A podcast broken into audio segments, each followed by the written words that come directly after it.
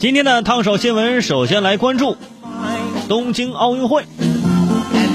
微博热搜第三位，抖音热度五颗星。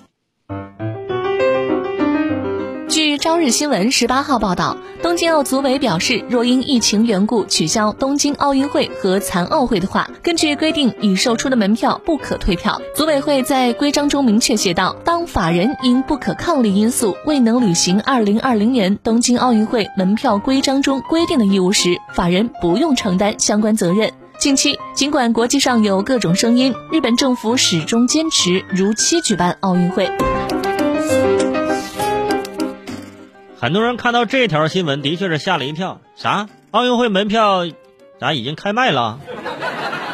去年七八月份的时候啊，就已经开启了第一批售票。当时是采取抽签制，只有中签的朋友可以成功购票。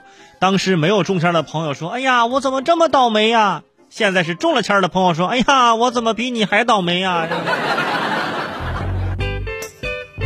至于这个票价呢，分为 A、B、C、D、E 五档。哎，从这个比较贵的开幕式门票来看，是 A 档是一万九千六百九十一元一张起步，这还是起步价。最低档 E 档是这个九百二十七元。依据奥组委的数据，在日本国内前两轮呢，已经售出了大约是四百四十八万张门票。虽然组委会没有发布门票的总数，呃，据。估计啊，这门票总数可能是超过九百万张。如果奥运会取消，已经售出的这四百四十八万张门票无法退票。现在大家明白了，为什么日本如此坚持举办奥运会不取消？这不还是为你们吗？之前很多人说要要要取消要取消，现在你重新调查一下，可能有很多人说啊，我觉得也可以不用取消。为什么呢？啊，这这我那票退不了，现在是吧？而且不能退票是按照购买协议里来的。买票的朋友说：“我怎么知道还有这一条啊？抢票的时候没认真看这购票协议啊！”提醒大家，买东西或者是订购业务的时候一定要仔细看协议。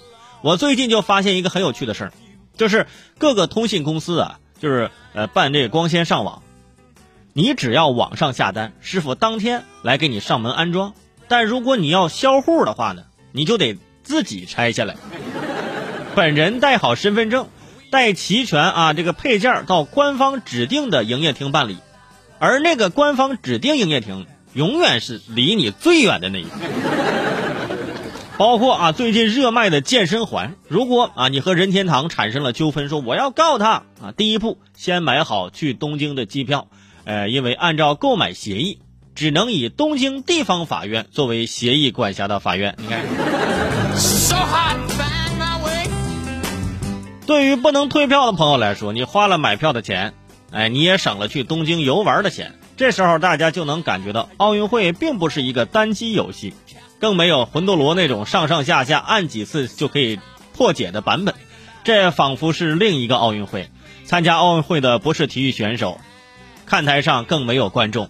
因为我们每个人都是参赛选手，尤其是各个国家的医护人员和科研人员，他们挑战的是另一种更快、更高和更强。